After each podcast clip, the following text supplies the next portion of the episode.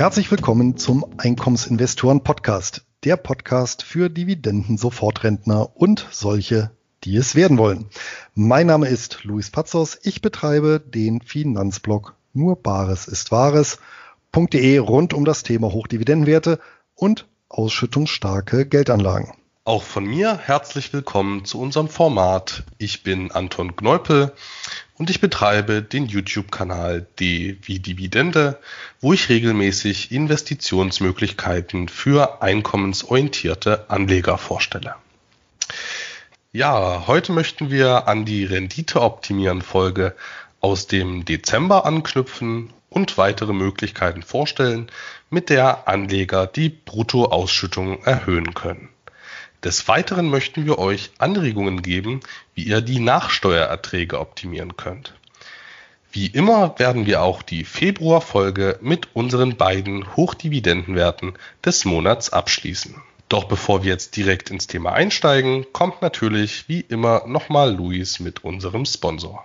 Und der Sponsor in ja, unserer kleinen Jubiläumsfolge, nämlich der Folge 10, ist CupTrader, der Broker mit Sitz in Düsseldorf, bei dem sowohl Anton als auch ich Kunde sind. Und unsere persönliche Empfehlung für alle Einkommensinvestoren, die Wert legen auf ein kostenloses Depot, günstige Handelskonditionen und Zugang zu allen wichtigen Weltbörsen. Denn CapTrader ist angebunden an Interactive Brokers, eines der weltweit größten Brokerhäuser und bietet den Zugang zu über einer Million Wertpapieren an mehr als 120 Börsenplätzen. Und da finden wir auch den ein oder anderen Nischentitel, beispielsweise Preferred oder Split Trusts. Ja, der besondere Pluspunkt sind die äußerst niedrigen Gebühren, vor allem für den Handel an den für uns so interessanten Börsen in Australien, Kanada und den USA. So kostet beispielsweise eine Kleinorder an der New York Stock Exchange gerade einmal ein Cent pro Wertpapier bzw. 2 US-Dollar. Kosten für die Verbuchung von Dividenden fallen ebenso wenig an wie laufende Depotgebühren. Und in Summe können sich Anleger bei CupTrader selbst mit einer vergleichsweise niedrigen Einlage ein breit diversifiziertes Dividendenportfolio aufbauen. Auch mit dem Service und den zahlreichen Reportfunktionen sind wir sehr zufrieden und seit der Überarbeitung der Nutzeroberfläche und besonders auch der App punktet CupTrader in Sachen Bedienkomfort. Direkt zur Konto- und Depoteröffnung geht es über nur Bares ist Wahres www.de Schrägstrich CupTrader. Und jetzt starten wir mit der Renditeoptimierung. Ja, Luis, in der letzten Folge haben wir ja schon einiges angesprochen, einige Möglichkeiten, mit denen Privatanleger ihre Ausschüttungen erhöhen können. Was hast du uns denn heute noch mitgebracht? Was gibt's denn da noch für Möglichkeiten? Ja, in der Dezemberfolge sind wir ja eher auf die Punkte eingegangen, wie optimiere ich meine Rendite bezüglich meiner Ziele und meines Risikos. Also da ging es eher ja um die optimale Depotstruktur, insbesondere der Anteil offensiver zu defensiver Titel. Das ist natürlich so, sag ich mal, die subjektive Optimierung. Jetzt in der heutigen Folge wollen wir uns ein bisschen mehr beschäftigen mit der ja, nach Steuer beziehungsweise auch ähm, ja, Bruttorendite-Optimierung. Und ähm, ja, ich selber bin auf fünf Punkte gestoßen, mit denen ich das bewerkstelligen kann. Davon zwei Punkte, wo es über den Hebel Steuern geht und drei Punkte, wo es über konkrete ja, Wertpapierinstrumente geht, die ich dann gerne nochmal erörtere, die wir dann natürlich auch diskutieren können weil ich wende die auch nur teilweise an. Ja, fangen wir an mit dem Thema Steuern. Wie kann ich also meine Nachsteuerrendite optimieren? Und da natürlich als Familienvater als erstes mir eingefallen ist, Kinder. Natürlich ist es möglich, einen Teil des Depots auf die Kinder zu übertragen und somit die Freibeträge zu nutzen, die den Kindern zustehen und damit ja Steuern beziehungsweise Erträge, die ich vorher besteuern musste, steuerfrei zu stellen. Ja, ich denke, gerade wenn man in der Familie viel Vertrauen hat und man meint, dass man die Kinder gut erzogen hat, dann kann man das, denke ich, durchaus machen. Wenn man sich jetzt überlegt, ähm, zwei Elternteile und vielleicht noch zwei Kinder, dann ist das schon ein ordentlicher Freibetrag, was dann auch natürlich steuerfreie Dividenden jeden Monat bedeuten können. Also ich finde, das ist schon mal ein guter Punkt, ist aber auch das Risiko, dass das äh, Kind das Ganze dann irgendwann einklagt. Ja, also dazu, also da gibt's tatsächlich drei Punkte, die Anleger bedenken sollten. Der erste Punkt ist schlichtweg der, ich muss auch erstmal dafür eine Depotbank finden. Also beispielsweise die Comdirect Bank, die erlaubt ja sogenanntes Junior Depot, das kann ich anlegen, das heißt, da kann ich auch Wertpapiere für das Kind erwerben. Es gibt aber andere Banken, wo das nicht so ist. Beispielsweise die Swissquote. Bei der Swissquote kann ich für Kinder kein Depot öffnen. Ein Konto ja, aber kein Depot. Also da muss ich tatsächlich erstmal, oder da besteht erstmal die Herausforderung, eine Bank zu finden, bei der das äh, funktioniert und ähm, bei der ich dann auch die gewünschten Wertpapiere erwerben bzw. halten kann. Ja, das ist so das, das erste das erste Thema, das ist jetzt noch mehr so eine organisatorische Sache. Die zweite, der zweite Punkt, auf den ich achten muss, ist natürlich, es gibt bestimmte Freibeträge und nicht nur den steuerlichen Freibetrag, äh, wo ich aufpassen muss, dass ich eben da nicht drüber liege. Ja, der bekannteste vielleicht noch ist, es gibt ja im Bereich der gesetzlichen Krankenversicherung die sogenannte kostenfreie Mitversicherung von Familienangehörigen. Das geht aber eben auch nur bis zu einem gewissen Einkommen. Und wenn das eben überschritten ist, dann äh, fällt da eben, fallen dann eben auch äh, Beiträge an. Das sollte ich natürlich nach Möglichkeit verhindern. Aber das lässt sich ja genau ausrechnen, ja, wobei ich natürlich aber da einen Sicherheitspuffer einbauen muss, denn beispielsweise, wenn ich Dividenden in einer Fremdwährung bekomme und die wertet halt in einem Jahr stark auf, kann es sein, dass, obwohl ich es anders berechnet habe, dann plötzlich doch über dieser Grenze liege. Ja? Also das ist so ein Punkt, da muss ich natürlich darauf achten. Ähm, andere Grenzen, die ich beachten sollte, sind so BAföG-Grenzen. Also wenn das Kind äh, kurz nach der Volljährigkeit dann irgendwie studieren geht und die Jahre vorher zur Berechnung äh, des BAföG-Anspruchs herangezogen werden, kann es durchaus sein, dass ich da drüber liege und dadurch eben auch wieder Nachteile habe. Ja, aber der dritte Punkt ist natürlich das Hauptrisiko. Wenn ich an Kinder Vermögen übertrage, kann ich das juristisch gesehen nicht einfach so wieder an mich zurück übertragen, auch wenn ich ja ähm, jetzt die, die, die, die Hoheitsgewalt über das Konto oder Depot habe, weil ich bin Treuhänder meines Kindes. Und Treuhänder heißt, ich muss natürlich auch die Vermögenswerte treuhänderisch verwalten. Und ich kann die einfach nicht hin und her äh, schieben im Eigentum, wie ich das möchte. Ja, das ist natürlich eine sehr ein theoretisches Risiko erstmal, weil die Frage ist, wer das wie überprüft. Ja, aber Teufel ist ein Eichhörnchen. Wenn ich eben so ein halbwüchsiges Kind habe, ja, so 16. Geburtstag, gerade rum, und das bekommt dann sowas mit und ähm, in den folgenden zwei Jahren überwerfe ich mich mit dem Kind und sobald es 18 ist, pocht es auf die Aufzahlung und Rückübertragung von, sagen wir mal, Depotwerten, die es erst übertragen und dann später wieder abgezogen bekommen hat, dann ist das, sagen wir mal, nicht gerade förderlich für den Familienfrieden. Ja, aber insbesondere diejenigen natürlich, die ihren Kindern schon frühzeitig was zukommen lassen wollen, für die ist das natürlich eine prima Möglichkeit, die Rendite zu optimieren. Ja, der zweite Punkt, den ich auch ja selber nutze, zumindest ja oder vor allem im Bereich der Closed End Funds, ist der sogenannte Return of Capital, mit dem ich einen Steuerspareffekt erzielen kann, sofern das eben von der Finanzverwaltung auch akzeptiert wird. Und ja, was mit dem Return of Capital auf sich hat, Anton, da weißt du ja bestens Bescheid. Ja, danke schön, Luis. Ähm, also, wie du es bereits angedeutet hast, gibt es ja vor allem bei Closed-End Funds relativ häufig einen ausgewiesenen Return of Capital. Das kann bei Closed-End Funds vor allem daran liegen, dass anders als bei ETFs eben bei CEFs die Erträge, also die selbst eingenommenen Dividenden und Zinsen, mit den angefallenen äh, Kosten verrechnet werden. Wenn man sich einen ETF anschaut, dann ist das dort nicht so.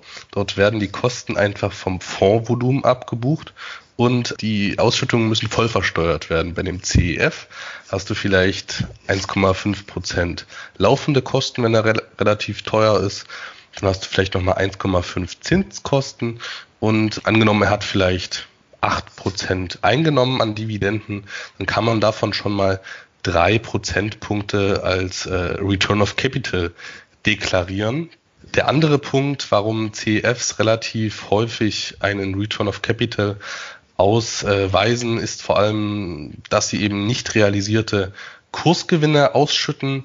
Also angenommen, man hat jetzt ein Aktienportfolio und manche steigen und manche stagnieren eben im Kurs oder sind sogar gefallen, dann werden eben teilweise die nicht so gut gelaufenen Aktien einfach verkauft. Das sind ja dann keine realisierten Kursgewinne. Und wenn man die ausschüttet, dann ist das eben offiziell eine Kapitalrückzahlung. Aber wenn eben andere gut laufende Aktien das dann kompensieren, dann nennt man das äh, Return of Capital im konstruktiven Sinne. Wir meinen heute natürlich nicht äh, den destruktiven Return of Capital. Das wäre ja einfach Unmengen an Geld auszuschütten, was man gar nicht verdient hat. Das heißt, Dividenden und Zinsen decken nicht die Dividenden, aber auch die Kursgewinne decken sie nicht. Und ähm, der Fonds würde sich quasi selbst auflösen bei destruktivem Return of Capital. Also das jetzt nur mal zum, zu den CEFs, dass es dort diese zwei Möglichkeiten gibt, also diese Verrechnung von Erträgen und Kosten und die Ausschüttung von nicht realisierten Kursgewinnen. Und der Return of Capital ist ja aber äh, gar nicht nur äh, auf die CEFs beschränkt, sondern alle Unternehmen in den USA haben ja so äh, Tax Letters, möchte ich es jetzt mal nennen, also Auflistungen, wie die äh, Ausschüttungen gespeist werden. Und da merkt man vor allem bei kapitalintensiven Geschäftsmodellen, wie zum Beispiel aus dem Bereich Infrastruktur, Reiz, aber auch MLPs, ähm, dass dort eben durch nicht cashwirksame hohe Abschreibungen eben kein Gewinn ausgewiesen wird, aber eben doch sehr viel Cash vorhanden ist, was man ausschütten kann. Und deswegen hat man buchhalterisch keine Gewinne und wenn man dann was ausschüttet, nennt man es Return of Capital, den man nicht versteuern muss. Aber unterm Strich ist das Ganze äh, nicht destruktiv und kann also auch Steuern sparen. Und das haben wirklich sehr viele nicht auf dem Schirm. Gerade Leute, die in Reiz investieren, die sollten sich das wirklich überlegen, ob sie nicht den Broker wechseln sollten, weil da äh, kommt es nicht selten vor, dass mal die Hälfte der Ausschüttung Return of Capital ist und der Kurs sieht trotzdem super aus, super Ausschüttung. Also die hätten da echt die Möglichkeit, die Hälfte unversteuert zu bekommen.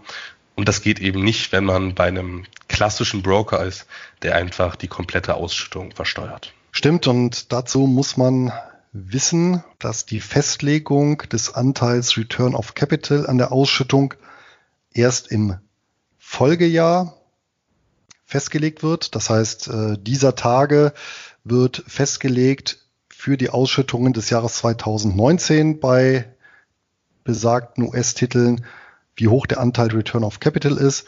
Und den bekommt man ja dann auch als Anleger bei, ich sag mal, der richtigen in Anführungsstrichen Depotbank erstattet. Ne? Ja, Luis, was haben wir denn sonst noch äh, für Möglichkeiten, vielleicht auch um die Bruttorendite zu optimieren?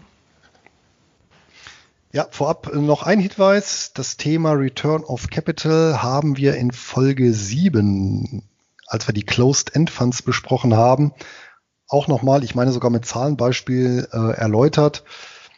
Da kann man dann nochmal reinhören. Ja, kommen wir zur ähm, Optimierung der Bruttorendite. Also, jetzt geht es nicht mehr um Steuern, sondern jetzt geht es um die Frage, wie schaffe ich es mit dem Bestand, den ich an Wertpapieren habe, mehr Ertrag zu erwirtschaften? Und da sind mir im Wesentlichen drei Möglichkeiten eingefallen. Möglichkeit eins und die geht tatsächlich so meines Wissens nur bei CupTrader beziehungsweise bei den ja, sogenannten Resellern von Interactive Brokers. Also das ist eine Sache, die Interactive Brokers anbietet, nämlich das sogenannte Rendite-Optimierungsprogramm. Das Rendite-Optimierungsprogramm ist etwas, was ein Anleger aktiv anwählen muss. Und zwar zumindest bei CupTrader, da weiß ich, äh, wie das ist. Wenn man sich da einloggt und zwar online über die CupTrader Oberfläche, äh, also über die äh, Hauptseite cuptrader.com, oben rechts über Login und dann in die Verwaltung, in die Depotverwaltung geht, dann äh, gibt es links im Menü den Punkt Einstellungen und bei Einstellungen gibt es den Bereich Kontoeinstellungen und da gibt es den Punkt Handelsprogramme und dort den sogenannten Aktienrendite, das sogenannte Aktienrendite-Optimierungsprogramm. Wenn man das anwählt, ist man dabei. So, was steckt dahinter? Hm, ganz einfach. Man oder der Anleger beteiligt sich an Wertpapierleihgeschäften mit seinem Bestand im Portfolio. Das heißt, er erlaubt CapTrader beziehungsweise Interactive Brokers, die Wertpapiere zu nehmen, die ich als Kunde im Bestand habe und auszuleihen an andere Anleger, vor allem natürlich Leerverkäufer, die ähm, ja, diese dann mit diesen Wertpapieren Handel treiben können, also sprich in der Regel dann ähm, verkaufen, in der Hoffnung, die später günstiger zurückkaufen zu können. So, jetzt stellt sich natürlich die Frage, wie kommt der Ertrag zustande? Ganz einfach. Die Kunden müssen für solche, in dem Fall also der, der Leerverkäufer muss für diese Wertpapierleihe, die er tätigt, ja, also ähm, die Tatsache, dass er sich eben die Wertpapiere leiht, muss er eben analog zu einem Kredit Zinsen zahlen und das nicht zu knapp. Und die äh, anfallenden Zinsen, die werden geteilt. Die Hälfte geht dann an Interactive Brokers und die Hälfte an den Anleger. Bist du denn eigentlich Mitglied äh, des Renditeoptimierungsprogramms? Weil ich nehme an, das geht jetzt auch nicht mit allen klassischen Hochdividendenwerten. Also ich denke jetzt mal an Closed-End-Funds. Ich weiß jetzt nicht, ob das da geht. Ja, ich habe tatsächlich äh, letztes Jahr mich entschlossen, nochmal teilzunehmen. Vor allem erstmal aus Neugierde und eben zu gucken, ja, ähm, wie funktioniert das Ganze? Ja, oder ist das wirklich so automatisiert? Und vor allem, was bringt mir das? Ja, also wenn, ich jetzt, äh, wenn mir das jetzt irgendwie 3,50 Euro einbringt, dann ist das nicht so interessant. Ähm, was ich aber zuerst gemacht habe, ist natürlich zu gucken, wie sicher ist überhaupt das Ganze? Oder unter welchen Bedingungen geht das überhaupt erstmal? Also, ich kann an dem Programm erstmal nur dann teilnehmen, entweder wenn ich ein Margin-Konto habe, das habe ich aber nicht, ich habe bei CapTrader ein Cash-Konto. Bei einem Cash-Konto geht's nur dann, wenn ich mindestens einen Gegenwert von 50.000 US-Dollar dort habe. Ja, ähm, also das ist die Voraussetzung. Wenn ich ein Cash-Konto habe, muss ich dort Wertpapiere im Gegenwert von mindestens 50.000 US-Dollar haben. Dann geht das Ganze. Das ist so die, die Grundvoraussetzungen. Ja, ähm, dann äh, ist es so, ähm, tatsächlich muss ja dann eine Nachfrage bestehen, wenn du teilnimmst an dem Programm, nach den Wertpapieren, die du hast. Das heißt, es muss ja irgendjemand da sein, der sich leihen möchte. Wenn du natürlich nur Wertpapiere im Bestand hast, die keiner leihen möchte, dann kannst du damit natürlich auch nichts verdienen. Im Reporting wird aber dann detailliert aufgelistet, äh, wie lange zu, und zu welchem Zins welche Wertpapiere von deinem Depot verliehen werden. Und da war ich dann tatsächlich so aus der, in der Retrospektive dann doch erstaunt, weil tatsächlich selbst so Nischentitel wie äh, bestimmte Preferred Shares ja, und Trusts äh, verliehen wurden. Also selbst da scheint eine Nachfrage zu existieren. Ich hatte auch erstmal gedacht, naja gut, bei so einer BAT ja, oder einer AT&T ist klar, das sind ja Riesenwerte, die äh, viel gehandelt werden und äh, ja, wodurch, wo ich mir auch durchaus vorstellen konnte, ja, da gibt es mit Sicherheit Leerkäufer, aber tatsächlich auch ja, die äh, wenig kapitalisierten, also im Vergleich zu einer AT&T äh, Shares von ähm, ja, bestimmten Fonds oder auch die Fonds selber, also Closed-End Funds, ja, die werden auch verliehen. Ja, und die Verleihzeiten, die können ja wenige Tage, äh, sich auf wenige Tage belaufen, bis auf mehrere Wochen. Also auch das variiert. Ja, es sind aber wirklich eher kurze Zeiten.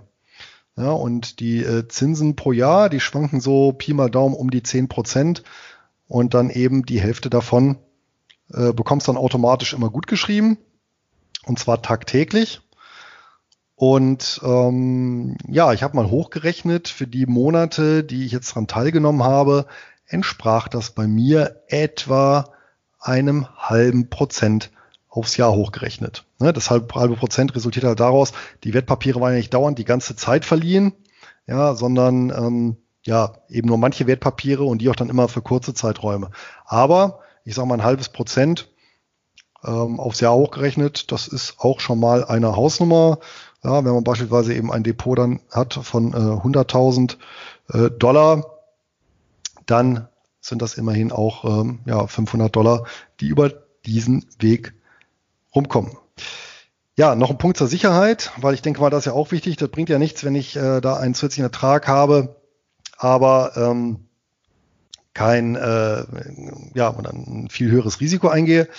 Dem ist aber nicht so. Ich meine, das Risiko, natürlich, äh, ich habe ein Zusatzrisiko, das ist aber minimal aus meiner Sicht, denn zum einen hinterlegt und das ist auch der Grund für die hohen Zinsen, hinterlegt Interactive Brokers eine Sicherheitsleistung in Bar in Höhe der ähm, Leihposition. Das heißt, auf, de, auf deinen Namen ist, wenn ein Wertpapier, sagen wir mal, eine Wertpapierposition in Summe 10.000 Dollar wird verliehen, dann werden diese 10.000 Dollar hinterliehen als, äh, hinterlegt als Sicherheit, als Barsicherheit.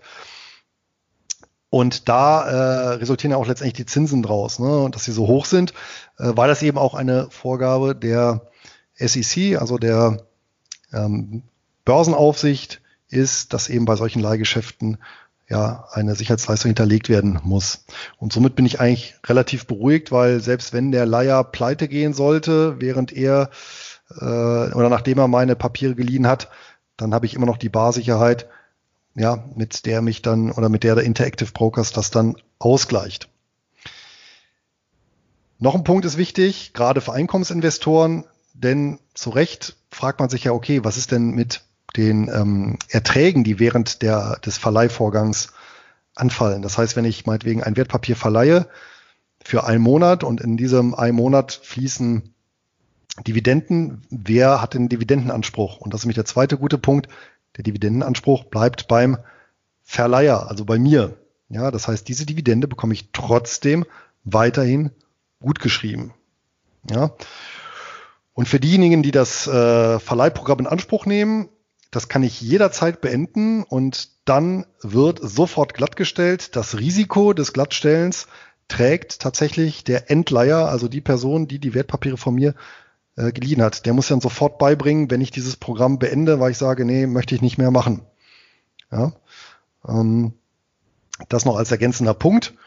Und übrigens äh, ist auch dann eine Vorgabe von Interactive Brokers, dass 70 Prozent, was heißt Vorgabe, aber eine Praxis, 70 Prozent der verliehenen Wertpapiere, die bleiben im Haus, also die bleiben Interactive Brokers intern innerhalb der Kundschaft und lediglich 30 Prozent da finden auch mal dann Verleihgeschäfte mit anderen, ja, vor allem Großbanken statt.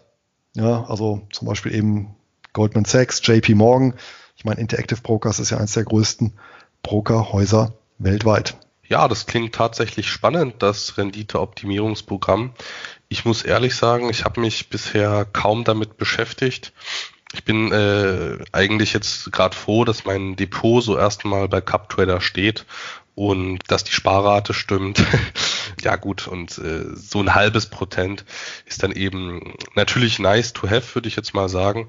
Aber jetzt gerade am Anfang bei mir, dann ist dann eben mehr Sparen doch der größere Hebel. Natürlich äh, muss man die Rendite im Auge halten, aber so ein halbes Prozent, das würde es jetzt bei mir jetzt gerade nicht machen.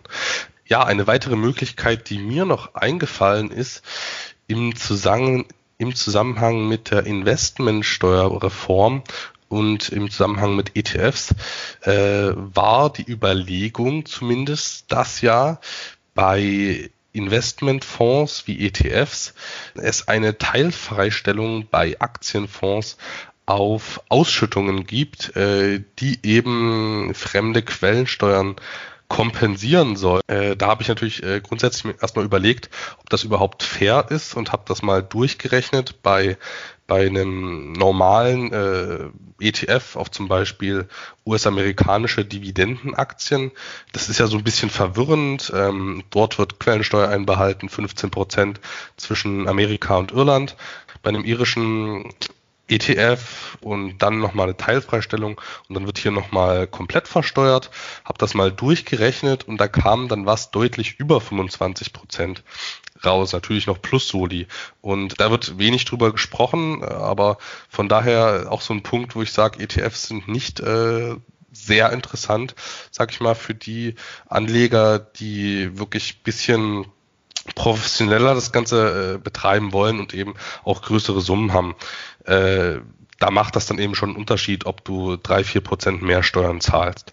Und wo man sich das Ganze aber zu Nutzen machen kann, ist eben, wenn der äh, ETF Werte hält, die aber gar keine Quellensteuer, äh, wo gar keine Quellensteuer einbehalten wird. Also zum Beispiel der iShares UK Dividend UCITS ETF investiert ja in britische Dividendenaktien und laut meiner Auslegung äh, gilt diese Teilfreistellung von 30 Prozent dort genauso. Und weil dort zwischen Irland und dem Vereinigten Königreich natürlich keine Quellensteuer einbehalten wird, fließen äh, die Ausschüttungen komplett quellensteuerfrei zu uns, reduziert um 30 Prozent, ergibt dann für uns ähm, ja, eine deutlich niedrigere Insgesamtsteuerlast. Habe ich so ähm, zwar noch nicht in der Praxis umgesetzt, ich wüsste aber nicht, warum das nicht so klappen sollte. Ja, interessanter Punkt, ja, wie man sich auch mal so Steuergesetzmäßigkeiten zu eigen machen kann. Den Punkt hatte ich gar nicht auf dem Schirm. Liegt natürlich auch daran, dass ich ja in europäische Titel nicht investiert bin. Ja, dann habe ich noch ein Thema, was international ist, in letzter Zeit auch heiß diskutiert, das Thema Wertpapierkredit. Selbstverständlich kann ich meine Rendite ja auch recht drastisch erhöhen, indem ich einen Wertpapierkredit heranziehe. Auch das geht je nach Broker automatisch. Ja, bei CupTrader respektive Interactive Brokers, wenn ich ein Margin-Konto habe, dann habe ich maximal ähm, ja die die oder habe ich die Möglichkeit, ein Wertpapierkredit insofern zu nutzen, dass automatisch eine Kreditlinie eingeräumt ist. Das heißt, ich kann Wertpapiere für maximal die vierfache Kaufkraft erwerben. Das heißt, wenn ich ein Margin-Konto habe, wo ich 10.000 US-Dollar drauf liegen habe, dann kann ich trotzdem bis zu 40.000 US-Dollar Wertpapiere kaufen. Ja, wobei das so eine Circa-Angabe ist, weil der Hebel, den ich einsetzen kann, der hängt sehr davon ab, was für Wertpapiere ich kaufe und wie stark die äh, Risiko wie stark das Risiko vom Broker eingeschätzt wird und dementsprechend wird der Hebel dann auch angepasst. Das heißt, bei eher konservativ, konservativen Titeln, da gewährt äh, Interactive Brokers ja eben den maximal vierfachen Hebel. Ja, das heißt, ich brauche nur ein Dollar Eigenkapital, um ähm, ja, vier Dollar Aktienkapital zu erwerben. Und bei sehr volatilen Titeln da kann das Ganze schon sehr stark runtergefahren werden, ja, für, keine Ahnung, vermutlich ja, Tesla-Aktie oder ähnliches. Und ja, damit ist natürlich so die Grundidee, ich leihe mir günstig Geld und äh, versuche damit eine Rendite oberhalb des Zinssatzes zu erwirtschaften und habe damit natürlich dann meine Investition gehebelt. Ja, und aktuell kostet ein Wertpapierkredit in Dollar bei Interactive Brokers 4,87 Prozent und ähm, in Euro sogar nur, ja, äh, Draghi und Lagarde sei Dank, zweieinhalb Prozent. Das heißt, da ist natürlich dann sehr verführerisch zu sagen, okay, ich leihe mir für zweieinhalb Prozent äh, in Euro Geld, tausche das dann in Dollar um beispielsweise, kaufe mir dann vielleicht sogar Preferred Shares beispielsweise oder ähm, ja, relativ sichere Anleihen mit einem entsprechend ja, gut ausgestatteten Coupon von vielleicht noch fünf Prozent und spekuliere dann darauf, dass die Zinsen fließen, die dann natürlich in Dollar gerechnet vielleicht doppelt oder mehr äh, so hoch sind wie das, was ich an Zinsen in Euro bezahlen muss und vielleicht noch darauf, dass der Euro gegenüber dem Dollar nachgibt. Der Haken an der Sache natürlich kann nach hinten losgehen. Und ja, ich glaube, die Börsenfriedhöfe sind voll von Anlegern, die zu sehr auf Kredit spekuliert haben. Also ich selber setze das nicht ein, Anton. Ich weiß nicht. Nutzt du Wertpapierkredite? Also ich habe keine direkten Wertpapierkredite, auch äh, keine sonstigen. Ich muss auch ehrlich sagen, ich finde diese ähm, normalen äh, Lombard-Kredite nicht besonders interessant, aber mir hat es auch schon das ein oder andere Mal in den Fingern gejuckt, wenn ich so äh, Darlehensangebote im Internet gesehen habe, wo der, äh, wo die Verwendung völlig frei ist, vielleicht mit zwei, zwei, zweieinhalb Prozent, manchmal sogar noch weniger oder am besten noch mit Minuszinsen, dann äh, sowas dann in ein paar defensive Reiz zu packen, ist dann schon manchmal verlockend.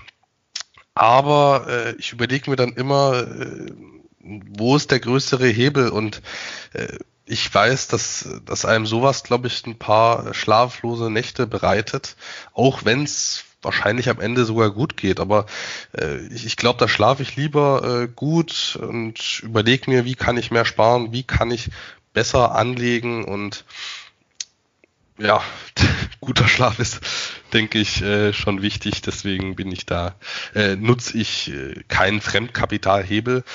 Ähm, anders sieht es, finde ich, wieder aus, wenn man die Möglichkeit hat, vielleicht über einen Bekanntenkreis an Geld ranzukommen, ähm, wenn da keine Bank im Nacken ist, da könnte man sich das vielleicht überlegen. Äh, aber äh, ja, ist natürlich äh, bei jedem Kredit riskant, egal ob das von einer Bank oder von einer Privatperson kommt. Aber ist Bekanntenkreis nicht noch schlimmer? Weil klar, dann fällt natürlich vielleicht der Zwang weg, den eine Bank ausüben würde, wenn man äh, nicht so liquide ist. Aber wenn dafür noch eine Freundschaft in die Binsen geht für einen Wertpapierkredit, also da pff, weiß ich nicht, also ich glaube, also wenn mich so meine Erfahrung eins lehrt, dann, dass man wirklich Geld und Geschäft von Freundschaft möglichst trennen sollte.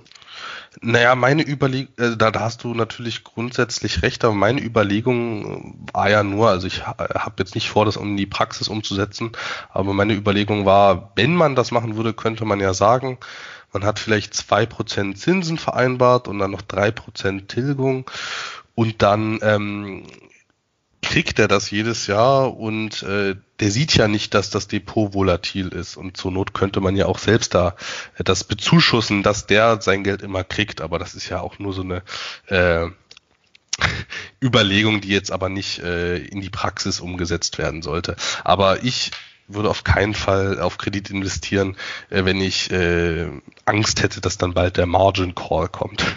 Ja, das ist natürlich nicht unberechtigt. Ähm, das Thema oder das Dilemma ist ja, wenn ich, wenn ich tatsächlich mit Fremdkapital operieren möchte, ich kann mir natürlich hier meine 1000 Euro ähm, Smava kostenlos Kredit, also ich weiß nicht, ob es das noch gibt, aber ich glaube, es gab ja mal so eine Aktion oder, oder sogar zum Negativzins, dass man irgendwie 1000 bis zu 1000 Euro aufnehmen konnte und nur 990 bezahlen musste. Äh, nur da, da muss man sich ja mal wirklich überlegen, ich, ich meine, was sind in so einem Kontext dann 1000 Euro, ja? Also das sind dann irgendwie äh, Kleckerbeträge. Das heißt, wenn ich damit wirklich ein Hebel, das, ich meine, heißt ja auch Hebel erzielen will, dann muss der schon relativ groß sein. Das heißt, ich muss im Verhältnis zu meinem Depot schon eine erhebliche Summe an Fremdkapital einsetzen, um da einen wirklich substanziellen Effekt zu erzielen. Und die Frage ist dann wirklich, A, ob das meinem Ziel entspricht, ein langfristig ausgerichtetes Einkommensdepot aufrechtzuerhalten. Und dann kommt auch noch ein zweiter Punkt dazu. Hm, zumindest wenn man jetzt nicht ja, ganz jung ist, dann hat man ja ohnehin ein nicht komplett offensiv ausgerichtetes Depot. Also ein Depot, was jetzt eventuell mit, mit eher, mit, mit, mit zum einen mit Wertpapieren, die eher ein aktienähnliches Profil aufweisen und solchen, die ein eher anleiheähnliches Profil aufweisen, bestückt. Ja, meinetwegen auf der einen Seite äh, ja, Hochdividendenaktien äh, und, und, und Instrumente und auf der anderen Seite dann ähm, aus dem Bereich, zum Beispiel interessante Preferred Shares oder Baby Bonds oder Split Trust oder ähnliches, ja, so eher diese defensive Papiere. Aber die Frage ist ja, also wenn ich bereit oder wenn ich, wenn ich hebeln möchte, warum denn dann einen hohen Wertpapierkredit nehmen? Ja, ähm, und quasi das Gesamtdepot beleihen und eine Risiko, eine zusätzliche Risikokomponente einbauen. In dem Fall kann ich ja genauso gut sagen, okay, ich verschiebe einfach meine Depotstruktur mehr in Richtung offensiv oder meinetwegen komplett in offensiv, dann habe ich ja denselben Effekt erzielt. Ja, ich habe einen höheren Ertrag, ich habe aber diesen, ja, die Gefahr des Margin Calls halt nicht im, ähm, in der Hinterhand. Ja, Luis, das sehe ich auf jeden Fall so. Ähm, was mir jetzt aber gerade eben tatsächlich noch eingefallen ist, ähm, da müssen wir uns, denke ich, beide an die Nase fassen, äh, dass wir durchaus Fonds haben, die mit äh, Fremdkapital arbeiten. Und äh, wenn ich jetzt mal so grob über den Daumen peile, da bin ich bestimmt mit 15 Prozent gehebelt. Äh, also wenn ich jetzt mal kurz überlege, was meine Fonds im Depot so einsetzen. Ja, natürlich. Ne? Und in der Folge 7 zu den Closed-End Funds, da haben wir es ja auch erwähnt, dass die eben äh, bis zu einem äh, Drittel Fremdkapital oder umgekehrt, dass eben Fremdkapital, ein Dollar Fremdkapital äh, mit zwei äh, Dollar Eigenkapital abgesichert sein muss. Das heißt, die können ja bis zu einem Drittel Fremdkapital aufnehmen und damit arbeiten. Ähm, das heißt, da habe ich schon eben gegebenenfalls ein Stück weit Fremdkapital drin. Und ja, darauf ein Wertpapierkredit, dann ja, habe ich das quasi so ein Stück weit natürlich auch doppelt gehebelt, ja, absolut. An dieser Stelle habe ich tatsächlich nur noch einen Punkt und der ist jetzt wahrscheinlich für den einen oder anderen jetzt keine Erleuchtung mehr. Das ist einfach äh, der Punkt, dass natürlich in anderen Ländern es durchaus Möglichkeiten gibt, äh, deutlich weniger regulär Steuern zu zahlen auf Kapitalerträge und ähm, eben wenn man auswandern würde, dann könnte man äh, aber eben nicht nur in Asien oder in Lateinamerika äh, deutlich Geld sparen, sondern es geht auch in fortschrittlichen, also in relativ fortschrittlichen und in westlich geprägten Ländern, also ähm, in Osteuropa liegen die Steuern auf Kapitalerträge so zwischen 15 und 19 Prozent, also bei Tschechien und Polen und Slowakei. Ähm, gut, ich meine Luxemburg, das sind die äh, da sind die Steuern sowieso recht niedrig, also gerade auf Zinsen, aber auch bei Kursgewinnen und Dividenden sind das dort nur 15 Prozent. Bulgarien sehr niedrig, äh, Rumänien und Ungarn ebenfalls. Andorra, gut, das ist jetzt schon sehr exotisch, hat 0 Prozent auf äh, Kapitalerträge. Im Mittelmeer äh, Malta 15 Prozent, ist ja auch ganz schön da unten und gerade in unserer äh, Facebook-Gruppe haben wir ja recht viele Leute, die auch nach Zypern ausgewandert sind oder auswandern wollen. Dort muss man äh, 0% äh, auf Kapitalerträge zahlen für die ersten Jahre, zumindest die man dort lebt. Aber mittlerweile gibt es dort eine Abgabe an das nationale Gesundheitssystem, also auch nicht mehr ganz steuerfrei, aber ich denke, dort kann man schon durchaus sehr gut leben als Privatier. Und also mein Favorit wäre dann, denke ich, schon Zypern, aber auch ähm, Polen gefällt mir eigentlich sehr gut. Und das ist natürlich nicht zu verachten, wenn man dann vielleicht fünf oder zehn Prozent weniger Steuern zahlt. Äh, was man natürlich bedenken muss beim Auswandern, dass man dann eben nicht in Länder auswandert, äh, die eben keine Doppelbesteuerungsabkommen mit zum Beispiel europäischen Staaten oder mit den USA haben, weil dann hat man ja nichts gekonnt, wenn man irgendwie auf den Cayman-Inseln ist und man dann aber 30 Prozent Quellensteuer auf äh, Dividenden aus Amerika zahlt. Ja, korrekt. Ich meine, worauf du abzielst letztendlich auch, ähm, ist vermutlich dieser ähm, Non-Dom-Status, ja, ähm, wer ja, sich dafür interessiert, kann da gerne mal googeln. Da gibt's natürlich aber auch ja, viel so Halbwahrheiten wie immer im Netz. Ähm, und ich denke tatsächlich, ein interessanter, eine interessante Möglichkeit, sich da auch weiter zu informieren, ist, ja, in unsere Facebook-Gruppe Einkommensinvestoren zu ähm, kommen. Da sind tatsächlich einige Auswanderer, die auch da ihre Erfahrungen teilen. Und apropos Facebook-Gruppe, Anton, ich weiß nicht, ob du es mitbekommen hast, aber just heute haben wir die Marke von 5000 Mitgliedern überschritten. Was äh, mich natürlich sehr freut und äh, ja auch äh, ein bisschen stolz macht, dass das Thema mittlerweile so eine Verbreitung gefunden hat. Ich hab's mitbekommen, Luis, und ich glaube, dass äh, wo waren wir seit der letzten Folge? Da waren es noch 4300, oder? Ja, also um den Dreh, ne? Ja. Ja, ich bin, ich bin beeindruckt. Da gab es einen echten Ansturm. Ich weiß auch nicht genau, woran das lag. Ähm, die anderen Gruppen hatten auch recht guten Zulauf. Also ich würde das jetzt nicht, nicht so sehr auf unsere, auf unsere Gruppe schieben. Also es gab hohen Zulauf in den Facebook-Gruppen. Ja, so oder so. Sehr erfreulich. Und ja, wir freuen uns natürlich über, ja, jeden Anleger, der dazustößt und ja, uns bereichert. Und äh, ja, da beantworten wir natürlich auch gerne Fragen zu dieser Folge. Ja, kommen wir zur letzten Möglichkeit zur Erhöhung der Bruttorendite eines Bestandsdepots und das sind Optionen. Ja, von vielen äh, verteufelt, ja, als Derivat und äh, besonders gefährlich gebrandmarkt. Das stimmt, dass Optionen können sehr gefährlich werden. Das kommt aber auch so ein bisschen darauf an, auf welcher Seite ich stehe. Und ich rede jetzt von Optionen, die ich nicht kaufe, sondern verkaufe. Also wo ich mich als Stillhalter positioniere.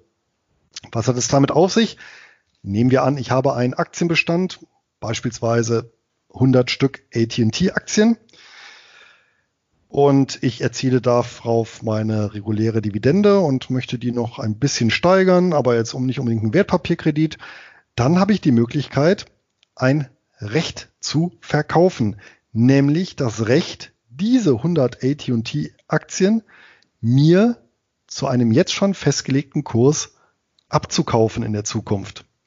Und diesen Kurs wähle ich natürlich, was heißt natürlich, aber in der Regel höher als der aktuelle Kurs ist. Ja, und ja, solange sich eben der Kurs seitwärts bewegt, vielleicht auch leicht fällt oder generell fällt, wird natürlich diese Option nicht wahrgenommen. Ja, nur wenn der Kurs sehr doll steigt, ja, über den sogenannten Strike, also das Kursniveau, das für dieses Optionsgeschäft festgelegt ist, dann muss ich meine 100 AT&T Aktien zu dem festgelegten Preis abgeben, auch wenn aktuell der Börsenpreis eben dann höher steht. Ja, und ja, Optionen sind natürlich ein Thema für sich. Da gilt es erstmal einiges an Handwerkzeug zu erlernen, um ja, dieses, diese, dieses Instrument sicher zu handhaben. Und dann ist es aber schon möglich, sich auch einen durchaus attraktiven Zusatzertrag zu erwirtschaften, indem man eben laufend sein Depot veroptioniert, wie es heißt. Ähm, das vorab geschickt funktioniert im Wesentlichen ja nur mit Titeln, die eine hohe Marktkapitalisierung haben. Ja, also sowohl Fonds, aber auch Einzeltitel, die, ja, ich sag mal so, eine Milliarde aufwärts äh, sicherlich an Marktkapitalisierung haben, dann wird das Ganze realistisch, weil es dann eben auch Optionen gibt da drauf. Das heißt, es muss ja nicht nur denjenigen geben, der eine Option verkauft, also das Recht, ein Wertpapier zu kaufen, sondern es muss ja auch die Gegenpartei geben, also diejenigen, die dieses Recht kaufen. Und das ist eben eher oder tendenziell bei ähm, Titeln der Fall, die eben eine ja, vergleichsweise hohe Marktkapitalisierung haben. Also bei kleinen, nischigen Titeln wird das nicht funktionieren. Ich weiß nicht, Anton, hast du ähm, Erfahrung mit Optionen gesammelt oder hast dich mal mit dem Thema beschäftigt? Ist ja momentan auch so ein Modethema. Ja, ich habe tatsächlich mich mal eine Weile damit beschäftigt, äh, beschäftigt, aber hauptsächlich mit den Cash Secured Short Puts. Also mein Plan war es, einen ähm, nicht MIFID 2 konformen Titel, also einen ETF aus Amerika, den man nicht hätte regulär ordern können. Da war mein Plan, den ähm, quasi andersrum zu kaufen, als du es gerade eben beschrieben hast. Bei denen ist ja gerade eben um Kursanstieg, Andersrum kann man es natürlich auch machen, wenn eine, ein Wertpapier äh, fällt unter einen gewissen Punkt, dass man eben dann das Wertpapier eingebucht kriegt. Und da, ähm, das funktioniert eben trotz MIFID 2. Und da war eben mein Plan, so ein US-ETF mir zu holen, aber habe das dann nicht in die Tat umgesetzt, weil ich äh, Mortgage Schweiz in dem Fall eben schon in anderen äh, Sammelanlagen enthalten hatte. Und wenn man das Ganze dann auch immer für 100 Stück macht, dann sind das schnell ordentliche Summen, die man vielleicht äh, so nicht im Depot gewichtet haben möchte. Ja, das ist ja auch korrekt. Also veroptionieren, das heißt Optionen schreiben, sprich verkaufen. Ja, aber auch kaufen bezieht sich fast immer im Bereich Aktien, Fonds, ETFs auf ein Bündel von 100 Stück. Das ist halt wirklich so ein normiertes Rechtsgeschäft. Das ist eben auch der große Vorteil von Optionen. Ja, bitte nicht verwechseln mit Optionsscheinen. Ja, ähm, wo ich hier wirklich sehr liquide, sehr gut an der Börse handeln kann, weil das eben so ein durch und durch normiertes Rechtsgeschäft ist. Und das äh, ist eben standardisiert und ausgelegt eben auf 100 Stück. Und wenn ich natürlich so ein Wertpapier habe, das, ja, sag ich mal, einen Kurs hat von 350 US-Dollar, dann sind 100 Stück natürlich schon 35.000 äh, US-Dollar auf einen Schlag. Das ist natürlich nicht ohne. Ja, aber was das Thema Optionen angeht, da ja, empfehle ich auf jeden Fall, sich mit eingängiger Literatur zu beschäftigen, nämlich von Dr. Peter Putz. Der hat da so ein Standardwerk geschrieben, ist sehr technisch äh, gehalten, sehr analytisch, aber mit wirklich allen Datenzahlen, Fakten, die man für Optionen braucht. Und das Buch heißt Strategisch investieren mit Aktienoptionen. Konservativer Vermögenszuwachs mit Stillhaltergeschäften. Kostet momentan knapp 30 Euro. Die sind aber gut angelegt für diejenigen, die sich mit Optionen beschäftigen möchten. Ja, Anton, ich glaube, jetzt haben wir so die wesentlichen Sachen durch oder haben wir was vergessen? Nee, ich denke, das war's jetzt erstmal. Vielleicht äh, fällt uns ja in den nächsten Monaten äh, noch was ein und vielleicht wird es ja nochmal eine dritte Rendite-Optimieren-Folge geben. Ansonsten, bevor wir jetzt zu den äh, Hochdividendenwerten des Monats kommen, würde ich sagen, besprechen wir nochmal kurz äh, Sachen, die wir jetzt im Januar veröffentlicht hatten. Ähm, ja. Ja, genau, denn äh, zufälligerweise hatten wir beide Ende letzten Jahres doch äh, einiges an Zeit übrig, die wir investiert haben in Informationsprodukte. Und ja, Anton, du hast dich ja beschäftigt mit, also im Schwerpunkt mit quellensteuerfreien Wertpapieren. Ja, ich habe eine Hochdividenden-Datenbank veröffentlicht, die 100 Wertpapiere ohne Quellensteuerabzug enthält. Und das habe ich speziell für gewisse Anlegergruppen gemacht, wie zum Beispiel Privatiers im Ausland, die geringe Steuern auf Kapitalerträge zahlen. Dann macht es eben schon einen Unterschied, ob man 15 äh, oder 20 Prozent Quellensteuer hat oder eben null. Zum anderen sind das aber auch die digitalen Nomaden, die regelmäßig das Land wechseln und äh, deswegen nirgendwo steuerpflichtig sind. Und dann ist es natürlich auch sinnvoll, die Dividenden quellensteuerfrei zu vereinnahmen. Aber auch für äh, regulär steuerpflichtige Anleger in Deutschland zum Beispiel kann es Sinn machen, die kann es Sinn machen, auf Wertpapiere ohne Quellensteuerabzug zu setzen, wenn man die Steuern zum Beispiel bei CupTrader oder Interactive Brokers die äh, Steuern im nächsten Jahr dann selbst deklariert, weil dann kann man im Optimalfall ähm, von Januar äh, des Vorjahres bis, bis ins nächste Jahr, äh, bis in den Juli äh, fast das Geld anlegen und Bruttodividenden reinvestieren und das äh, macht eben einen deutlichen Unterschied, ob äh, 25 bzw. 25 Prozent plus Soli fehlen oder man eben alles reinvestiert. Das kann dann schon, können dann schon ein, zwei Prozent aufs Jahr gerechnet sein. Ja, und noch ein Punkt, auf den mich ein Käufer äh, der Hochdividenden-Datenbank aufmerksam gemacht hat, ist, dass das anscheinend äh, steuerlich Sinn macht, wenn man sein äh, Aktienportfolio in einer GmbH hält, ähm, weil da anscheinend die Quellensteuern, die man gezahlt hat, nicht äh, in vollem Umfang angerechnet werden und ähm, ja, eben auch für solche Fälle kann sich das lohnen, ähm, aber auch für institutionelle Anleger wie Fonds lohnt sich das natürlich. Ähm, aber das ist jetzt äh, noch nicht meine Zielgruppe gewesen. Naja, was nicht ist, kann ja noch werden. Und ja, wer sich die Arbeit ersparen möchte, das Ganze mühsam selber zu recherchieren, der ist mit wie viel Euro dabei, Anton? Mit 39,90 Euro.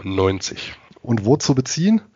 Ich habe ein Video äh, dazu hochgeladen auf meinem YouTube-Kanal, wo ich das kurz vorstelle und nochmal die Vorteile kurz erläuter. Und das verweist dann auf einen Online-Shop und dort äh, auch nochmal alles zusammengefasst und das ist dann dort als digitales Download-Produkt als PDF zu beziehen. Ja, Luis, ähm, das war es jetzt erstmal hier zu meiner, zu meiner Veröffentlichung. Bei dir war es ja tatsächlich nochmal ähm, ein deutlich größeres Projekt, zumindest wenn es um die Seitenzahl geht. Und da habe ich natürlich auch immer den größten Respekt, wie du das alles managst, neben, neben Job, neben äh, Rumbloggen und Podcasten, äh, Familie und dann noch äh, ein neues Buch veröffentlichen. Also sag mal, worum geht's dieses Mal? Ja, die vergangenen Monate, ja, oder fast ein Jahr, ziemlich genau ein Jahr beschäftigt habe ich mich mit Business Development Companies, also ja, diesen Wagniskapitalgesellschaften für mittelständische, nicht börsennotierte Unternehmen und eine der wenigen Möglichkeiten, wirklich breit gestreut und einkommensorientiert eben in ja, Private Equity zu investieren. Und ja, ursprünglich in meinem Buch Bargeld statt Buchgewinn, da war das ja ein Kapitel von vieles, die Business Development Companies, was ich so auf zehn Seiten abgehandelt habe. So als Einführung ist auch absolut in Ordnung. Nur, ähm, ich habe auch das Gefühl, wenn man sich mit einer Anlageklasse mal im Detail auseinandersetzt, dann, ja, ergibt sich da schon eine gewisse epische Breite und die habe ich eben im Bereich der Business Development Companies in ein neues Buch gegossen, in 250 Seiten. Und weil es sich halt wirklich um einen, eine Wertpapiernische handelt, ist es mir dann auch geglückt, in diese 250 Seiten tatsächlich sämtliche BDCs, also Business Development Companies, die es am Markt gibt, die börsennotiert sind, ähm, aufzunehmen.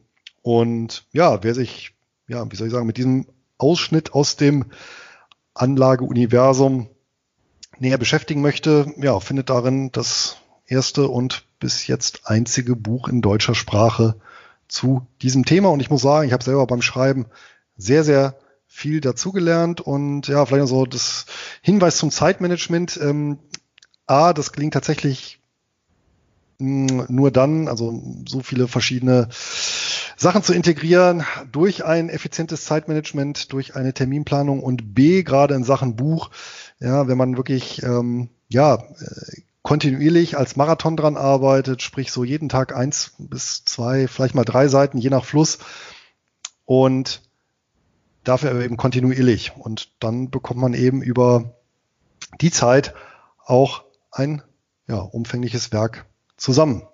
So, das soll es aber genug gewesen sein zum unseren Produkten. Achso, Informationen zum Buch gibt's bei mir auf dem Blog unter nur Bares ist Wahres.de Schrägstrich Bücher, Bücher mit UE geschrieben. Jetzt aber zum Hochdividendenwert des Monats. Anton, was hast du uns mitgebracht? Ja, äh, ich weiß, du wolltest jetzt abschließen, aber ich wollte trotzdem noch mal kurz was sagen. Ich hatte mir ja tatsächlich äh, dein erstes äh, Buch als Hörbuch gekauft und ich wusste natürlich schon, was Reiz sind, aber habe tatsächlich dann doch noch einiges mitgenommen aus dem Buch, was man jetzt eben nicht so alltäglich auch hört, zum Beispiel im Netz auch liest. Und ja, ich bin gespannt. Äh, ich werde es ja dann auch hoffentlich demnächst lesen, wenn ich es äh, zugeschickt bekomme. Und ja, ich habe uns heute tatsächlich mal äh, einen etwas ja, ich sage jetzt mal nicht exotischen, weil recht groß ist er schon, aber äh, speziell ist er, äh, der Reit. Und zwar ist das Annaly Capital Management. Ja, Annaly Capital Management ist ein Mortgage Right, äh, übersetzt zu Deutsch Hypothekenreit, der äh, 1997 gegründet wurde, natürlich in den USA, weil es die hauptsächlich eben dort gibt. Es gibt ähnliche Konstrukte, auch zum Beispiel im Vereinigten Königreich, aber es hat weder mit der Rendite noch vom Risiko äh, ansatzweise was damit zu tun. Also von daher äh, in dieser Form gibt's die nur in den USA. Und ja, was macht Entity Capital Management konkret? Ja, im Wesentlichen handelt es sich hierbei um ein Zins-Spread-Geschäft. Nicht so wie bei normalen Reiz, dass man von den Mieteinnahmen profitiert, sondern man äh, investiert hier im Wesentlichen in Mortgage-Backed Securities, also in Hypotheken besicherte Wertpapiere von Wohnimmobilien. Also diese Mortgage-Backed Securities, die werden von staatsnahen Banken zur eigenen Refinanzierung ausgegeben und NLE Capital kauft diese Anleihen. Äh, die haben dann meistens Laufzeiten von bis zu 30 Jahren, also langlaufend und dementsprechend sind dort auch die Zinsen höher. Also in der Praxis sind das meistens so zwischen zwei und fünf Prozent auf so äh, Mortgage-Backed Securities Anleihen.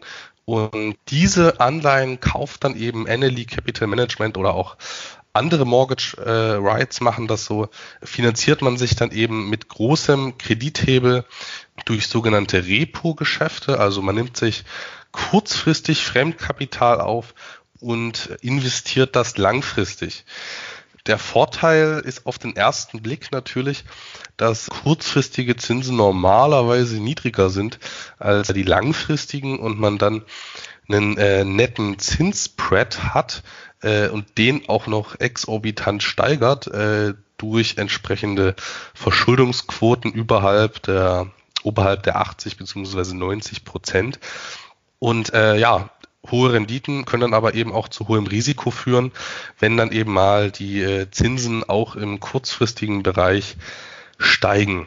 Ja, was macht Annaly Capital ansonsten noch? Also sie investieren außerdem in Geschäftskredite. Das ist relativ ähnlich wie bei einer Business Development Company, aber das macht jetzt nur neun Prozent der Ergebnisse aus.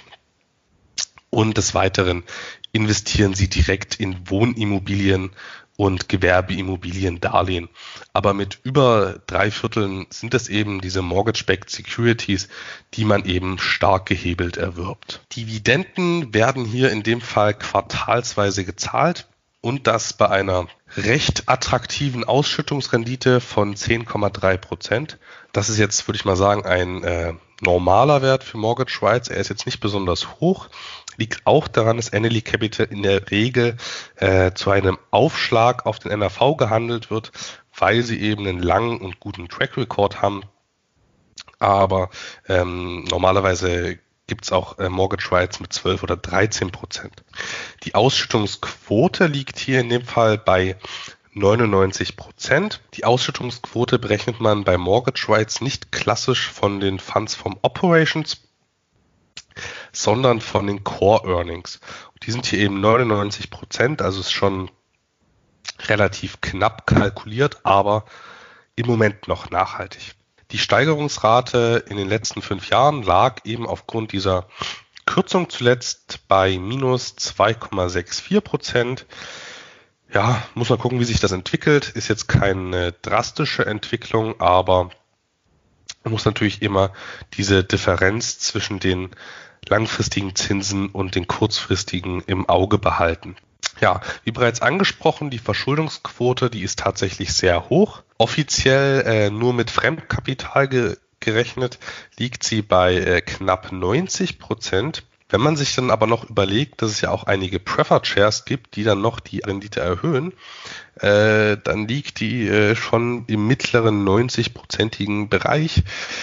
Und das ist natürlich recht hoch, aber man kann sich das durchaus äh, irgendwo leisten, weil es für diese hypothekenbesicherten Anleihen ein äh, staatliches Auffangnetz gibt. Also Das wesentliche Geschäftsrisiko ist eben das Zinsänderungsrisiko. Ja, und in der Gesamtrechnung von der Cash-Ampel ist das bei mir eine 7 von 10, also 7 von 10 goldene Eier legenden Gänsen. Und jetzt ab zu dir, Luis. Ja, ich habe mitgebracht, oh Wunder, eine Business Development Company. Wer hätte das gedacht? Und zwar eine aus, ich sag mal, der zweiten Reihe eher unbekannte. Die äh, Business Development Company heißt Newtech Business Service Corporation. Wurde gegründet 1998 und ja, derzeit laufen etwa 20 Millionen Anteile um beim aktuellen Kurs von ja, um die 24 Dollar. Eine entsprechende Marktkapitalisierung von einer halben Milliarde. Das ist in dem Bereich ja ebenso in der Mitte. Das Besondere an Newtech im Business ist das Geschäftsmodell, denn Business, äh, Newtech Business hat sich auf sogenannte SBA Loans spezialisiert. Was ist das? Ja, SBA steht für Small Business Administration und das ist eine Bundesbehörde in den USA, die zur oder die in der Wirtschaftsförderung tätig ist, speziell eben für kleine Unternehmen und ja, wie es bei Behörden so ist, eine Vielzahl von Maßnahmen in petto hat, um den Mittelstand, um kleine Unternehmen zu fördern. Unter anderem solche Sachen wie Garantien, Zuschüsse, ja, Ausfallbürgschaften und ähnliches. Und man kann es so ein bisschen vergleichen, wie ja, hier in Deutschland vielleicht die Kreditanstalt für Wiederaufbau die entsprechende Maßnahmen ergreift. Das Besondere ist jetzt, dass Newtech Business insbesondere oder fast ausschließlich im Portfolio Fremdkapitalbeteiligungen an mittelständischen Unternehmen hat, die eben über so ein Programm der Small Business Administration gelaufen sind und in irgendeiner Art und Weise ja, gefördert werden. Ja, beispielsweise eben durch Zuschüsse, sei es eben durch Ausfallbürgschaften, was natürlich dem Depot eine gewisse Stabilität verleiht. Ja, meistens äh, ist es so, gerade bei den ähm, Krediten, Geschäftskrediten, die über eine Ausfallbürgschaft verfügen, dass die eben einen Großteil des Kredites abdeckt, aber eben nicht komplett, damit auch der Kreditgeber selber ein bisschen Skin in the Game hat.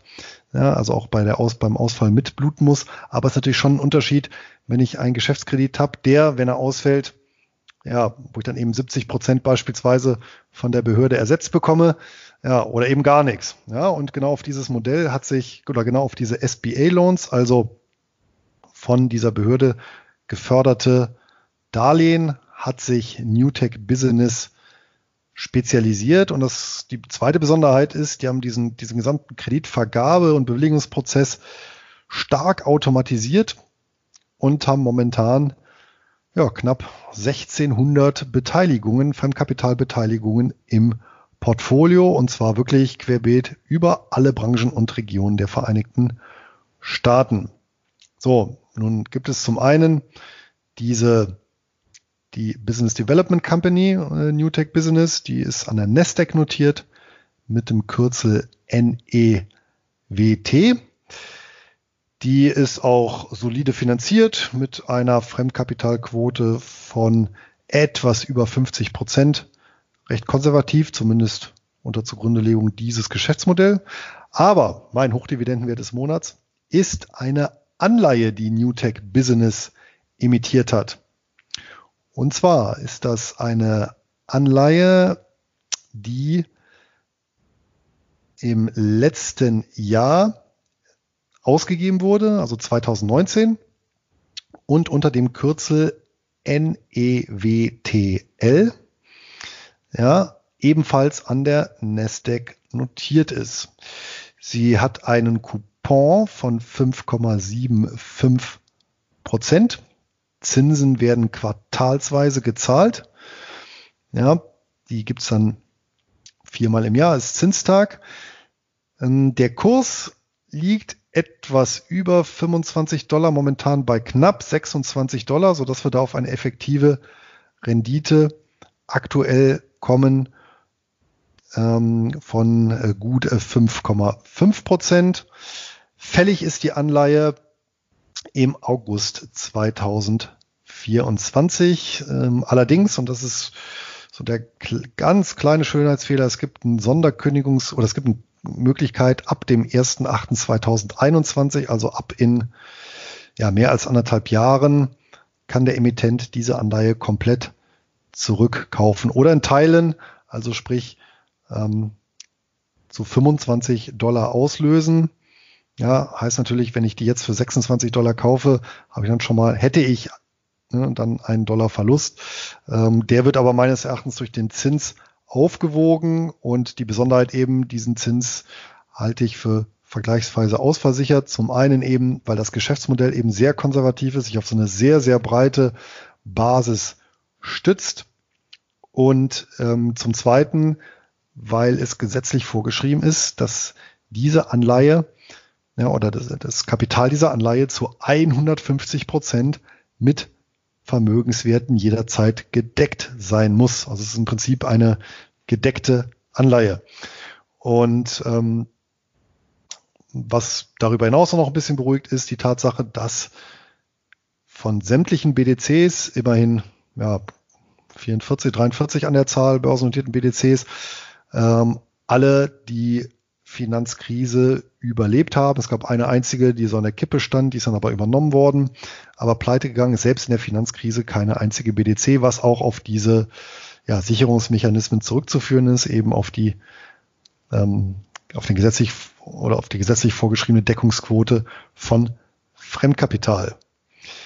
Ja, und das macht eben in Summe für mich acht von zehn goldenen Gans-Eiern.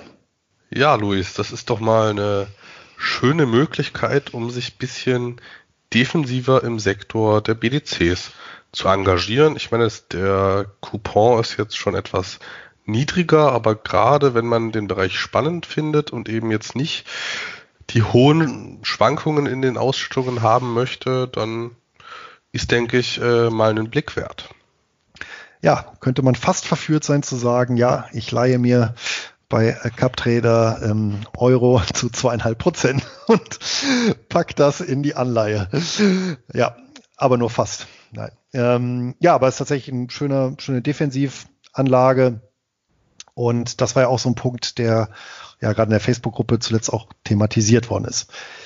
Ja, wie immer gilt bei unseren Hochdividendenwerten des Monats, beziehungsweise allgemein unseren Aussagen zu Wertpapieren, dass der Handel mit ihnen mit Verlustrisiken behaftet ist, bis hin zum Totalverlust und wir übernehmen keine Haftung für materielle oder ideelle Schäden, die aus der Nutzung oder Nichtnutzung der Informationen resultieren. Und wir recherchieren immer nach bestem Wissen und Gewissen, aber natürlich für Aktualität, Korrektheit und Vollständigkeit können wir keine Gewähr übernehmen, zumal der Podcast auch erst in einigen Tagen online geht. Und natürlich sind unsere Aussagen keine Empfehlungen, sondern die persönliche Meinungsäußerung von Anton und mir. Und natürlich sind wir auch selbst involviert in das ein oder andere besprochene Wertpapier und daher können Interessenskonflikte nicht ausgeschlossen werden. Ja, Anton, ich denke, das war's. Ein Veranstaltungshinweis zum Schluss. Am 24. und 25. April findet in Stuttgart die diesjährige Invest 2020 statt. Und wer Anton und mich mal persönlich treffen möchte, wir beide werden da sein, die ganze Zeit hinweg.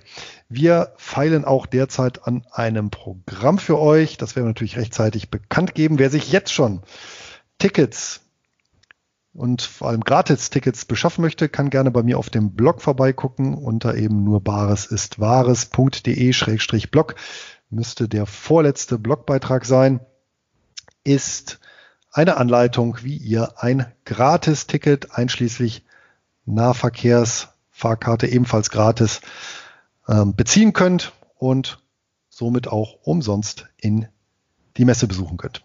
Ja, Luis, da freue ich mich auf jeden Fall drauf und ähm, natürlich freue ich mich auch drauf, mal die Leute persönlich mal zu treffen, die man vielleicht sonst nur in Facebook äh, in der Gruppe hatte, mit denen man geschrieben hat. Aber ja, ich denke und hoffe, dass das eine runde Sache wird. Und ansonsten kann ich jetzt nur noch sagen, dass ich euch ein glückliches Händchen beim Investieren wünsche und natürlich wie immer viel Spaß beim Dividendenvereinnahmen. Ja, wir freuen uns auch über Kommentare, die uns helfen, unser Angebot zu verbessern. Gerne ja, bei Facebook, in der Kommentarfunktion hier unter dem Podcast oder per E-Mail an Einkommensinvestoren at nurbaresistwahres.de. Auch von mir war es das für heute. Auf bald und eine ertragreiche Zeit.